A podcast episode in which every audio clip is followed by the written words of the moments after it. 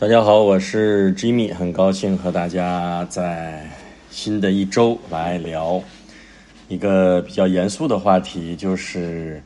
唯有死亡是必然的，其他都是偶然的。嗯，之所以聊这个话题呢，也是在工作室带带着带着大家现在在领读小黑板，在超与无常共处的这一本书。其实你发现，所有的这些经典的书籍没有避开死亡的，就死亡这件事儿。因为你发现，人的一生想一想，除了死亡是必然的，剩下所有的事情都是偶然的。比如说你的出生，你有必然性吗？你自己当时可控吗？不知道是什么样。无论是以科学的角度，还是以非科学的角度，你没办法决定你的出生。然后再想想你一生的走过的一条路，拿以你现在的年龄回头看你过去走过的路，有多少你能够确定它是必然的？你即使当了某一个科长、处长、局长，你当了老师、经理、董事长，你当了任何的身份，爸爸妈妈、孩子，你想想哪一个事情你敢说它就是必然的？但人只有一件事情是必然的，那就是死亡。所以说，嗯，领这本书的时候，给大家去讲的时候，里面关于死亡提了特别特别的多。其实我觉得，所有谈死亡的这件事儿的人，谈死亡的这个经典的这样的一个书籍也好，或者是每一个圣人大哲，无非都想说明一个问题：你把死亡参透了，目的是回来好好的去活。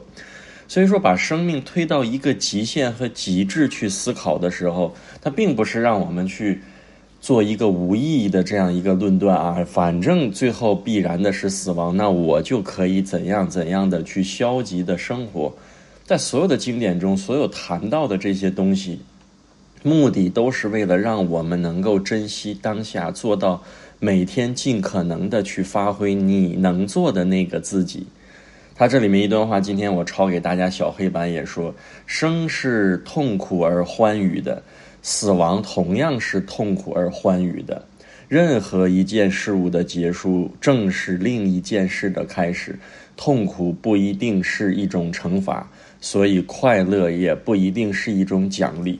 所以你看这段话说完了以后，是不是像是我们说的经典的废话？它是辩证的，是正反两方面的，对生死的。快乐还是痛苦，其实做了一个很中立的判断，但是我觉得这些中立的判断，无非都是让我们去思考在死亡这件事情上的你的观念是怎样的。就是生死观，就是决定于一个人在整个的这一条路上，你在做怎样的事情。把这个问题参透了，都是有利于我们去想明白。如何应对无常？如何应对常？如何应对于你每天每一个当下你的生命的意义？或者这一期话题是给大家一个点来作为一个参考系。嗯，也是看了这么多经典，我会有一种体会，就是当自己遇到了具体的事儿，就像那天我们直播，李姐问了，说这么多经典说的都对，但是如何指导我们具体的？现在就和一个人吵架的一个事儿如何去解决？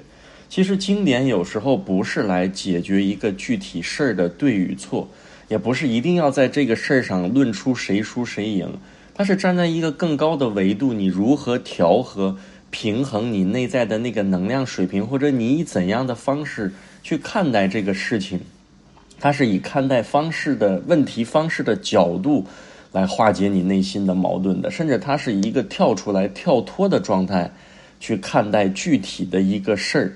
如果回归到具体的一个事儿上，有时候经典确实是苍白无力的，但是经典的意义和价值就是它能把你拔到更高的维度，去整体的看待生命，或者看待你现在具体的遇到的这件事儿。而且经典一定要多读。我的体会就是，有时候自己。闷头想了七八年、五六年，最后打开书，发现早就在四五千年前，伟大的圣哲就已经把这个东西写在书本上了。如果你时不时翻开看一眼，你就节约了很多的时间，你可以去做更加的往上踩在巨人的肩膀上，更更进一步的精进和思考，就没有必要自己在那里闷头去造车。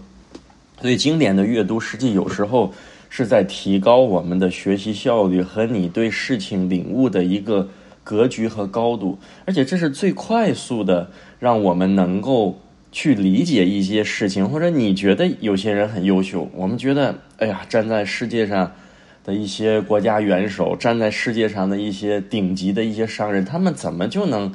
聚集了那么多的一些知识财富？我觉得在很多程度上，阅读经典会让我们能更高的去和他们连接，但这个连接也不是攀比，而是我觉得是一种同频的理解，就是你更能够明白一件事情背后的决策，它是怎样的赋予的一个意义，或者它背后思考的逻辑和模式。我觉得有时候重大的决策一定都和经典的出处是有关系的，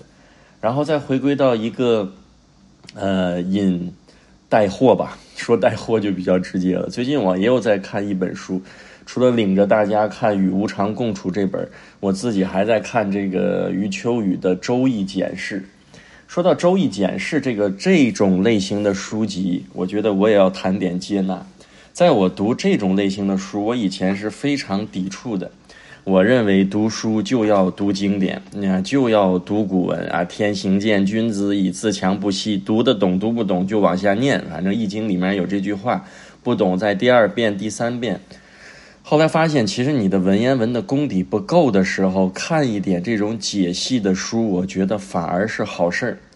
所以说那时候在纠结中，哎，我要看就看经典，不看这种半吊子的，这个解读的，那个解读的，这个解析的，都和经典不一样。道可道非常道，别人翻译出来的经典都不想看。后来想想，当你的说白了就是我们的古文的文化的修养，对文言文的把握能力不足的时候，退回来就老老实实的看一点简释，我觉得这种翻译还是挺棒的。然后为什么推荐这一本书呢？我觉得像《易经》这种东西，谁都讲不了。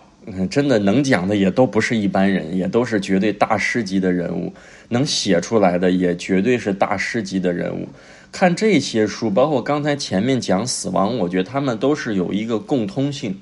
就是所有的这些有思考性、有见解性的人物，他们对这种规律性的东西把握的很准确。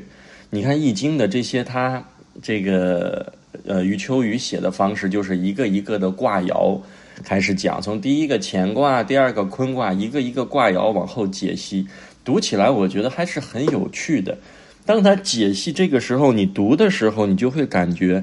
更多的他并不是想给你一个结果，他就想告诉你一种大自然的规律。或者人再厉害，你也厉害不过天；人再牛，你也牛不过道。比如他讲的第一个乾卦，我以这个为例，有兴趣来看、买或者来管我借。第一个讲乾卦，这个当时经常在听，甚至我觉得也成自己的口头禅，来炫耀自己读过易经啊。以前看曾仕强老师讲易经，什么飞龙在天、亢龙有悔、群龙无首这些词儿，其实都是来自于易经的第一个卦乾卦。然后对这种东西，也就是觉得啊，事物发展的规律是或上或下的。然后飞龙在天最好，亢龙有悔，到了极致一亢奋又落下来了。反正怎么理解都知道事物是起伏的。然后讲这个龙的时候，我就讲的特别有意思，他讲的有趣。他说古代的帝王都经常以龙来自居，好像龙就代表了中国的文化，也代表它一直是一个非常高，一直站在高位的状态。但反过来，其实《易经》讲的这个龙，他想把握的东西，龙还真不是一直站在高位的。他讲的龙，反而是叫我把这句话找到啊：“龙之为物，能飞能潜，故借龙比君子之德也。”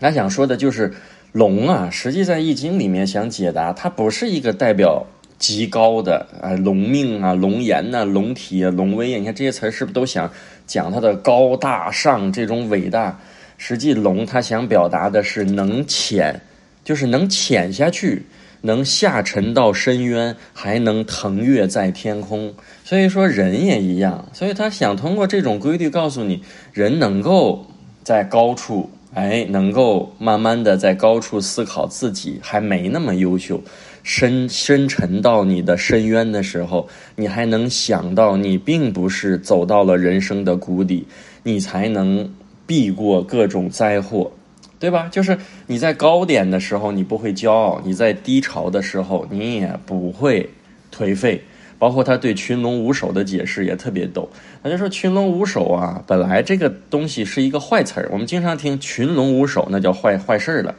所以说，我们有时候的理解是片面的。我肯定认为群龙无首是一个贬义词，但实际在易经里面也讲群龙无首吉者，就是当群龙无首的时候，有时候自然界。反而出现一种祥和的状态，就像我们全世界如果没有任何一个国家要称霸称霸老大的时候，反而是一个吉的样子，一个吉祥的意思。因为当所有的东西都团伙到一起，没有代表谁是老大的时候，其实所有人都能体现出一种包容的多元的思维。这是一个站在规律的角度上去思考。呃，问题的一个角度，所以这一期讲无常、讲死亡、讲生命，或者说引入了我推荐的这本书的第一个这个卦爻，目的都是一个，就是我们去接受规律，我们去认知规律，也接纳自己，然后顺应着自然去生活、去思考问题，你会发现你会有一个不同的视角来看待很多你眼前遇到的事儿。而且要学会，我现在反正是在用遇遇遇到了各种疾病啊，遇到了这种生命的衰老啊，遇到了各种的变故啊，去留意、去察觉，然后用死亡这一个最高的标准来退回来去审视一下。就跟曾仕强老说那句话：，无论你遇到了什么事儿，大事儿、好事儿、开心的、不开心的，都想一想，我们生的时候都是赤裸裸的来，死的时候。也是撒手赤裸裸的走，那你把这个问题经常提了、提了出来，来警醒自己的时候，你觉得在当前的那个具体的事儿上，你还会真的和自己过不去吗？好，这一期就聊到这里，我们下一期再见。